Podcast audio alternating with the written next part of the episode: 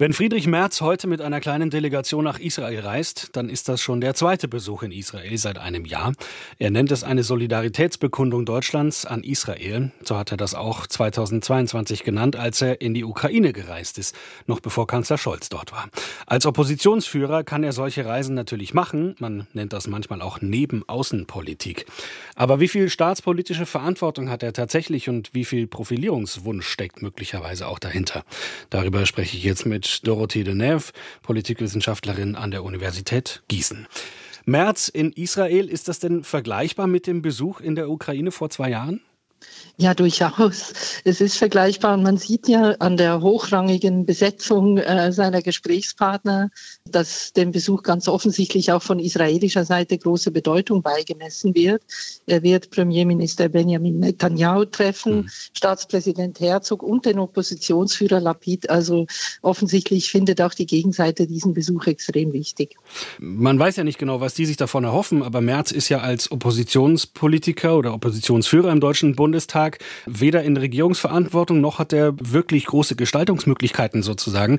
Was kann er Israel denn überhaupt mitbringen außer Solidarität? Das stimmt, er hat keine großen Gestaltungsmöglichkeiten. Er würde aber auch gar keine haben wollen, glaube ich, weil jetzt substanziell betrachtet, weil sich seine politischen Positionen in der Haltung gegenüber Israel ja nicht unterscheiden von jener der SPD und Bundeskanzler Scholz. Das ist nicht der Punkt. Aber Israel ist im Moment natürlich massiv unter Druck. Es gibt in Israel selbst und international Kritik am Vorgehen der israelischen Armee. Jetzt besonders die Angriffe gegen Rafah im Süden, in hm. Südgaza. Er geht dahin in einer sehr heiklen Situation und da kann die israelische Regierung natürlich auch Aufmerksamkeit und Anerkennung von außen gut gebrauchen. Das ist sozusagen die außenpolitische Komponente. Die innenpolitische Komponente ist ja, dass Herr Merz möglicherweise auch irgendwann mal Bundeskanzler werden will. Und man hat immer so das Gefühl, es ist eine Solidaritätsreise. Ja, die haben andere PolitikerInnen auch schon gemacht. Aber bei Merz hat man das Gefühl, da muss immer ein bisschen dicker aufgetragen werden, ein bisschen mehr Medienrummel gemacht werden. Warum entsteht dieser Eindruck?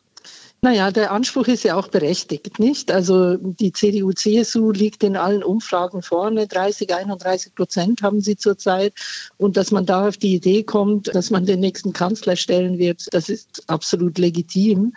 Aber es ist eben so, dass in der deutschen Öffentlichkeit Merz im Moment hauptsächlich als spitzzüngiger Oppositionsführer wahrgenommen wird. Und das ist eben eine völlig andere Rolle als Kanzler. Im letzten Sommer haben noch zwei Drittel der Deutschen in Umfragen gesagt, dass Merz kein geeigneter Kanzlerkandidat sei.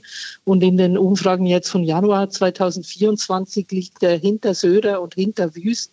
Das heißt, Merz versucht natürlich mit so einem Besuch das heimische Publikum in Deutschland zu überzeugen und auch sich innerhalb der Union in Position zu bringen.